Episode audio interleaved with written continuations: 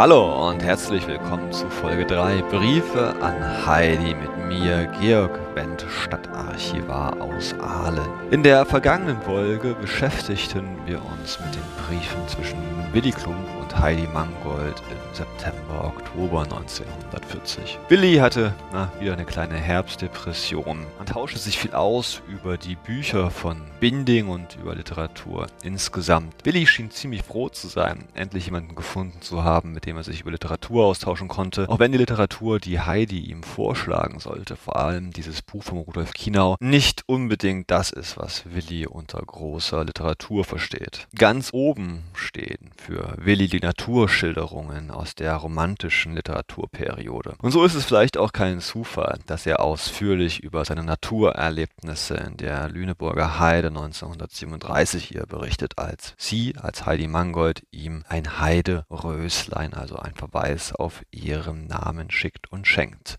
In der heutigen Folge werden wir uns mit zwei Briefen aus dem November 1940 beschäftigen und Sie werden merken, dass Billy vielleicht ein bisschen zu viel den Literaturkenner hat raushängen lassen. Jedenfalls ist Heidi, scheint es zumindest, ein wenig eingeschüchtert. Am 6. November 1940 schreibt Willi, liebe Heidi, für deinen lieben Brief danke ich dir wieder recht herzlich. Was ist dabei, wenn du ein klein wenig Krampf gemacht hast? Deine Briefe freuen mich immer und immer wieder. Die Hauptsache eines Briefes ist ja der innere Wert und nicht das äußere Bild. Und deine Briefe sind wertvoll.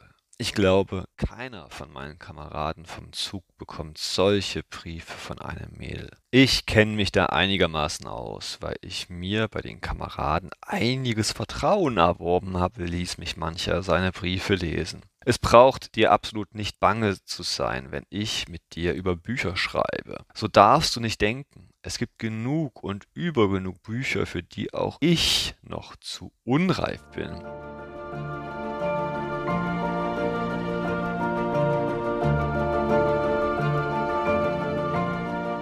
Ich denke da zum Beispiel an Binding. Aus berufenen Quellen weiß ich, dass Bindingswerke große dichterische Schöpfungen sind. Und ebenso weiß ich, dass mein Urteil darüber oft falsch ist. Ich habe durch das viele Lesen der Bücher unsere Klassik und Romantik gewissermaßen den Anschluss an das neuzeitliche Buchschaffen verpasst, muss mich drum erst da hineinfinden. Ehe ich mir eine Kritik über irgendeinen Dichter erlaube, bringe ich seiner Persönlichkeit Achtung und Interesse entgegen. Dann aber bin ich bestrebt, seine Schriften so zu verstehen, dass sie mir zusagen. Nicht indem ich viele Worte darüber mache, sondern indem ich still hineinhorche, verspüre ich das Wesen eines Buches, indem ich ganz vorurteilslos und nur mit den Sinnen eines Erkennenden mich der Sprache oder den Gang der Handlung hingebe, erlebe ich es. Rilke sagte, nichts könne einem Buch weniger anhaben als Kritik. Und trotzdem ist sie notwendig, weil wir uns am Ende mit seinem Buch doch auseinandersetzen müssen. Das ist wahr, dass ich Binding oder Rilke noch nicht so sehr gern habe wie vielleicht Goethe oder Kleist oder Eichendorff. Ich sage extra noch, weil ich weiß, dass ich einmal unsere neueren Dichter genauso gern lesen werde wie die älteren. In letzterer Zeit sah ich mich verschiedentlich nach anderen Werken Bindings und Rilkes um. Durch die Kenntnis dieser glaube ich dann, diese beiden so würdigen und lieben zu vermögen, wie es ihm gebührt.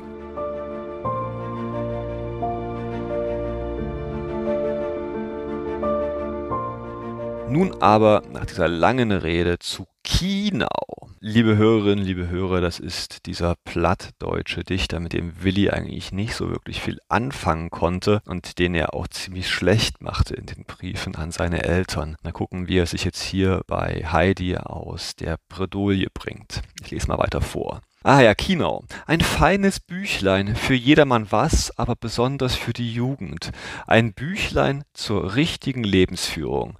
Ich habe es nicht nur einmal gelesen, dreimal, viermal, einzelne Stellen noch öfters und stets mit wachsender Neugier. Was du darüber meinst, habe auch ich gedacht. Allerdings im ersten Augenblick kam ich zu der Anschauung, dass das meiste selbstverständlich ist, bloß machen wir dieses Selbstverständliche nicht immer. Das Kapitel vom Wert des Lebens hat mich am meisten angesprochen. Der Mensch hat nun eben mal von Geburt einen starken egoistischen Trieb in sich. Eine richtige Erziehung der Jugend mag diesen schon stark beschneiden. Seither galt es für mich zu lernen, zu lernen ganz für mich selbst und für die Zeit, wo ich selber aus mir wieder anderen Menschen was geben soll. Ist noch nicht da und doch gibt es genug Gelegenheit, sich an anderen Menschen zu verschwenden und gerade das habe ich bisher nicht gemacht bzw. zu unterbinden versucht. Ui, was für ein Schachtelsatz. Ich hoffe, Sie konnten daraus mehr machen als ich. Von Befehlen und Gehorchen möchte ich eigentlich nicht reden. Es ist nun mal beim Kommis so, dass man selbst beim besten Willen, wenn man mit größter Lust und Liebe mitmacht, doch hinten und vorne schikaniert traktiert, veräppelt wird, dass man den Menschen wie Tieren behandelt und zu gedankenlosen Maschinen macht. Wer nicht selbst von morgen bis abend da drin steht, wird das nicht ermessen können und nicht glauben. Das für den Teilnehmenden Erstaunende, für den Außenstehenden aber Natürliche sind die großen Erfolge, die unsere Wehrmacht erzielt. Das von Kinau erwähnte Beispiel von der Marine finde ich für einen großen schönen Schwindel, ohne aber etwas aussetzen zu wollen an dem, was die Moral von der Geschichte ist. Liebe Hörerinnen, liebe Hörer, ich finde das einen ganz interessanten Absatz, weil allzu oft schreibt Willi nicht darüber, wie fremd und einsam und schikaniert er sich manchmal bei der Wehrmacht fühlt. Liebe Hörerinnen, liebe Hörer, vielleicht haben auch Sie sich schon Gedanken darüber gemacht, wie Willi mit seinen sensiblen intellektuellen Wesen eigentlich bei der Wehrmacht ankommt.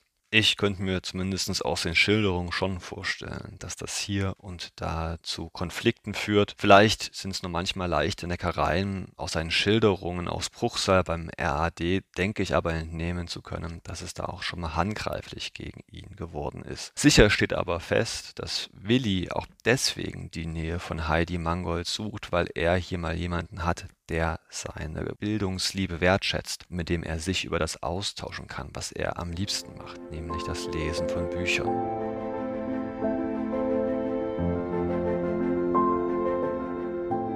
Nun aber weiter bei Willi und so viel kann ich schon mal verraten. Jetzt geht's um die berühmte Gretchenfrage. Was ich zum ersten Kapitel meine, fragst du mich, Heidi. Eigentlich gar nicht viel. Als ich noch klein war, war für mich Beten auch nichts anderes als Bitten und Betteln. Ich habe kein so schreckliches Erlebnis gehabt wie Kinau, um zu erkennen, dass Beten auch Danken ist. Aber ich habe gemerkt, dass ich einen Unsinn mache, wenn ich aufgrund kirchlicher Belehrungen einen Weg zum Göttlichen suche. Ob ich beten kann oder nicht, darüber spreche ich nicht mit anderen Menschen. Was ich mit Gott auszumachen habe, das mache ich allein vor meinem eigenen Gewissen. Gott können wir nur durch uns selbst finden. Ich habe mir in langen Jugendjahren viel Gedanken über alle Glaubenssachen gemacht und mehr darüber nachgegrübelt, als dass meine Kameraden es machten. Ich bin dadurch herausgetreten aus dem engen Bereich der bloßen Religion und bin zu einer Gotteserkenntnis aufgrund einer umfassenden Weltanschauung gelangt. Wenn ich hinausgehe in unsere Wälder, Ströme rauschen und stille Quellen murmeln, wenn ich vor himmelstrebenden Alpengipfeln stehe oder unterm Himmelsdom der norddeutschen Weite, wenn ich ein Blümlein sinnend betrachte und feingliedrige Gräser zittern sehe, wenn ich eine große belebte Natur von Vögeln, Rehen, Pferden oder gar Löwen und Tiger sehe oder nur summende Bienen, Schmetterlinge, Käfer, Würmer oder auch Fische, wenn ich die Werke anschaue, die begnadete Menschen in die Welt stellten, Städte, Dörfer, Burgen, Straßen, Schiffe, Flugzeuge oder erst die großen erhabenen Werke der Kunst höre und sehe, kann ich hineinstaunen in die Unendlichkeit des Alls, mit der Sonne, dem Mond, den Sternen. Wenn ich mir so abertausende Wunderereignisse und ergreifende Dinge offenbaren, dann fühle ich einen Teil des Göttlichen, vor dem ich eine tiefe Ehrfurcht habe. So fühle ich mich glücklich, Mensch sein zu dürfen. Und dann strömt der Dank von meinem Herzen, leben zu dürfen aus den Unendlichkeiten in Unendlichkeiten, Glied eines höheren Wollens sein zu dürfen. Mir ist die Kraft gegeben, mein Leben zu meistern. Drum habe ich nichts zu bitten und zu betteln und Gott danke ich für diese Kraft und das ist mein Beten. Ja, liebe Hörerinnen, liebe Hörer, ich bin jetzt kein Spezialist für Theologie, aber es ist ja offensichtlich eine Form der Göttlichkeit in der Natur, aber auch der Stärke und der Eigenständigkeit des Genius des Menschen, wie sie ja unter anderem auch Nietzsche beschreibt. Hat er ja gelesen, das wissen wir ja.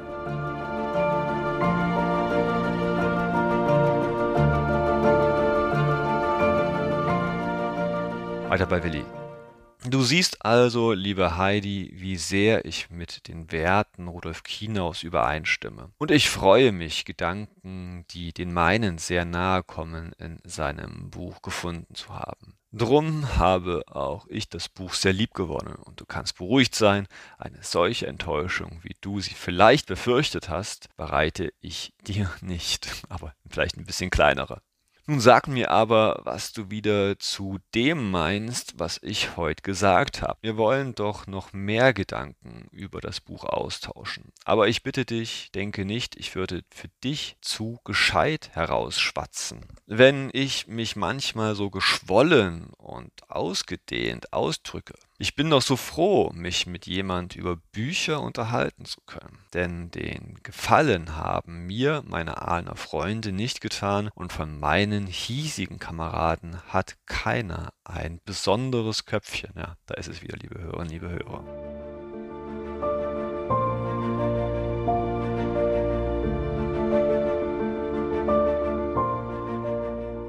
Jetzt will ich endlich von anderen Dingen schreiben du meinst, ob es arg schlimm sei, wenn dir dein Grießbrei angebrannt ist. Also, liebe Hörerinnen, liebe Hörer, diese Küche, für die Heidi arbeitet bei den Arbeitsmeiden von RAD. Willi schreibt dazu, ach was, das kommt in den besten Familien vor. Es geht uns ab und zu mal was daneben. Deswegen bekommt niemand Magenweh. Warum soll man, auch wenn der Brei auch toll angebrannt ist, nicht mal ein Auge zudrücken? Wenn an meiner Mutter ab und zu mal was in der Küche daneben gegangen ist, war ihr weder mein Vater noch ich darüber gram. Wie du wohl weißt, war ich letzten Sonntag mit einigen Kameraden in Freudenstadt. Leider hörte es überhaupt nicht mit Regnen auf. Trotzdem war der Tag ganz pfundig, da ich das große Glück habe, zurzeit im Schwarzwald sein zu dürfen, wirst du wohl selbst sehr gut ermessen können, was es bedeutet. Vielleicht kann ich dir später ein bisschen darüber schreiben.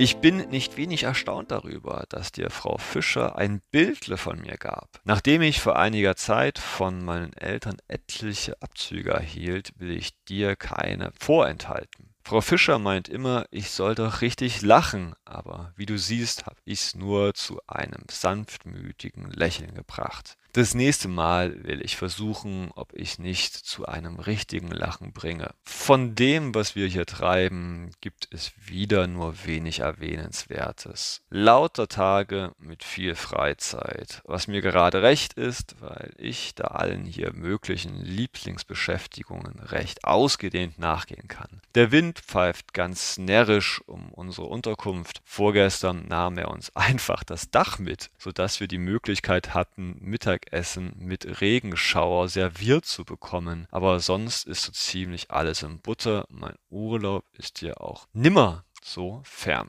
Hoffentlich gefällt dir auch mein heutiger Brief, wenn er auch manchmal ein bisschen geistig trocken werden will. Nun bist du wieder dran und ich freue mich jetzt schon wieder auf den Tag, an dem mit dem Feldpostsack ein Brief von dir kommt. Schreib mir, was dir in den Sinn kommt. Ich will doch recht verstehen lernen, wie du auch mich kennenlernen sollst. Oder meinst du nicht? Von Herzen grüßt dich dein Willi. Hier unten schreibt er noch rein. Wie ich eben erfuhr, kann ich am 9. für 14 Tage in Urlaub fahren. Wie üblich natürlich nach Aalen. Solltest du während dieser Zeit noch zum Schreiben kommen, so schreib mir bitte an meine Heimatadresse Aalen Bahnhofstraße 6.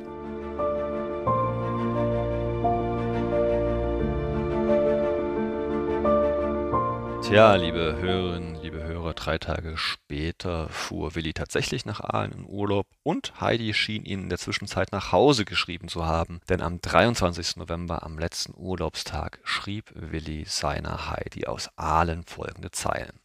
Liebe Heidi, für deinen feinen großen Brief danke ich dir wieder recht herzlich. Ich habe mich arg gefreut, nun noch im Urlaub von dir Post zu bekommen, und weil ich gerade Zeit genug zum Schreiben hab, sollst du gleich wieder von mir hören. Das war wirklich schade, Heidi, dass du letzten Sonntag deinen Spaziergang nicht machen konntest. Ich wollte nämlich mit meinen Eltern an diesem Tag auch fort auf den Teusenberg und es regnet hier genau so wie bei dir. Heute aber war ich schon den ganzen Vormittag draußen im Rohrwang und da war es, obwohl die Laubbäume alle kahl sind, trotzdem wunderschön. Liebe Hörerinnen, liebe Hörer, das ist auch meine Laufstrecke in Aalen. Ich will dir ein wenig erzählen, was ich alles in Urlaub gemacht habe. Zweimal musste mein Vater geschäftlich auswärts, da durfte ich ihn Auto fahren und sah dabei wieder Nördlingen, Gemünd und Welzheim. In Heidenheim machte ich mit meiner Mutter bei Verwandten einen Besuch. Sonst war ich viel daheim im Haus, hab Klavier gespielt, Schallplatten gehört, gelesen. In Klammern Hölderlins Hyperion. Und Besuch bekommen von Richard, soll jetzt nach Frankreich kommen, und Tadde, der Urlaub hat.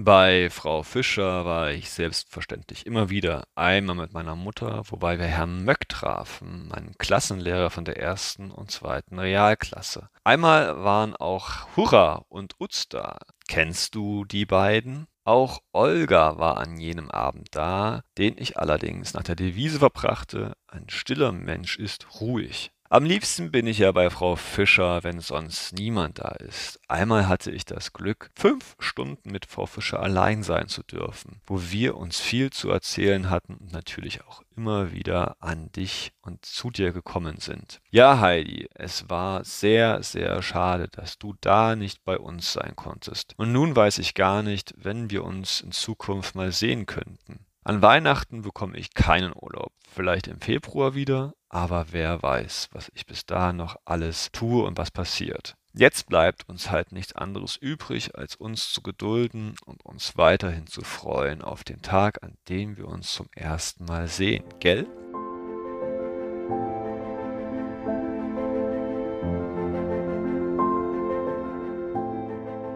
Eigentlich wollte ich dir erzählen, mit welch großem Pech mein Urlaub angegangen ist. Das habe ich vorhin vergessen, drum kommt es jetzt hinten nach. Ich setzte mich also in Schiltach mit zwei Kameraden in den Zug, der fährt los und wohin? Richtung Offenburg, also Richtung Westen, liebe Hörerinnen, liebe Hörer, Willi muss ja nach Osten. Du kannst dir nicht vorstellen, wie wir geschimpft haben. Die ersten drei Wagen fuhren nach Freudenstadt und die letzten drei nach Offenburg. Liebe Hörerinnen, liebe Hörer, das kennen wir ja heute noch bei der Deutschen Bahn. Und Willi saß natürlich in den letzteren. In Wolfach stiegen wir aus, machten ein furchtbar dummes Gesicht und setzten uns zunächst auf unsere Koffer. Mit der Bahn wären wir an diesem Tag nicht mehr bis Stuttgart gekommen. Als sich die Gemüter einigermaßen beruhigt hatten und die allgemeine Betrübnis etwas gewichen war, kamen wir darauf, dass von Freudenstadt aus eine prima Verbindung bestand. Aber wie nach Freudenstadt kommen? Wir hielten Autos an. Endlich, endlich erbarmte sich einer, der drei armen Soldaten. Und auf einem Lastwagen, der einem Autofriedhof die größte Ehre gemacht hätte, fuhren wir durch das herrliche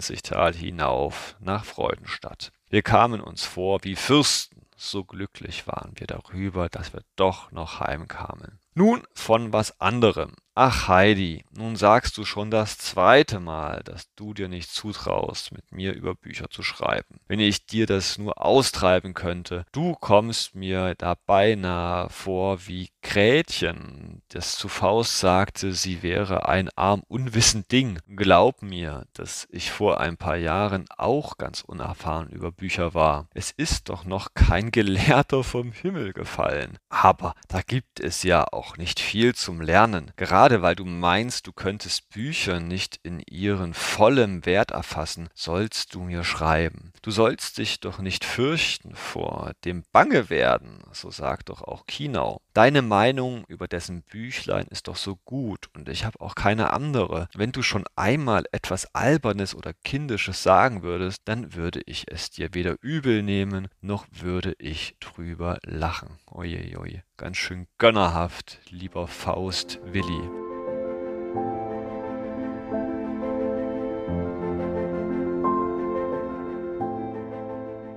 Ich glaube überhaupt nicht. Ich traue es dir aber gar nicht zu, dass du so kindisch herausreden könntest. Du kannst mir von allem schreiben, über was du möchtest. Wenn ich dann wirklich eine andere Ansicht von dir hätte, dann könntest du doch nur von mir gewinnen. Und möchtest du das denn nicht? Meine vielen Beschäftigungen mit Büchern mag es mit sich bringen, dass ich mich manchmal gut auskenne. Also, gell, ich bin doch der Meinung, du dürftest dich als junges, unerfahrenes Ding über Bücher auslassen. Dass du so selbstständig und selbstsicher über die in Kinos ersten Kapitel behandelten Fragen geworden bist, freut mich sehr. Deine Schilderung von dem bunten Abend war auch prima. Der hätte ich fast zuhören mögen. Auf das selbstgemachte Gedichtle wäre ich arg neugierig, aber ich glaube, du teilst es mir nicht mit, weil auch ich noch nicht solches von mir hören ließ. Oder doch? Ich bin so sehr naseweiß, bald aber sollst du von mir mal was bekommen. Ja, liebe Hörerinnen, liebe Hörer, offensichtlich hat Heidi hier beim RAD für die Arbeitsmeiden ein selbstgemachtes Gedicht vorgetragen. Weiter bei Willi. Von meiner Mutter soll ich dir herzliche Grüße bestellen. Sie denkt gern an dich zurück und hat mir vieles Feines über dich erzählt. Zum Schluss sollst du ganz liebe Grüße von mir selbst erhalten. Und dazu wünsche ich dir, dass du noch viele so glückliche Stunden haben mögest, wie du auch nach eurem letzten bunten Abend hattest. Zu allerletzt noch meinen Servus, dein Willi.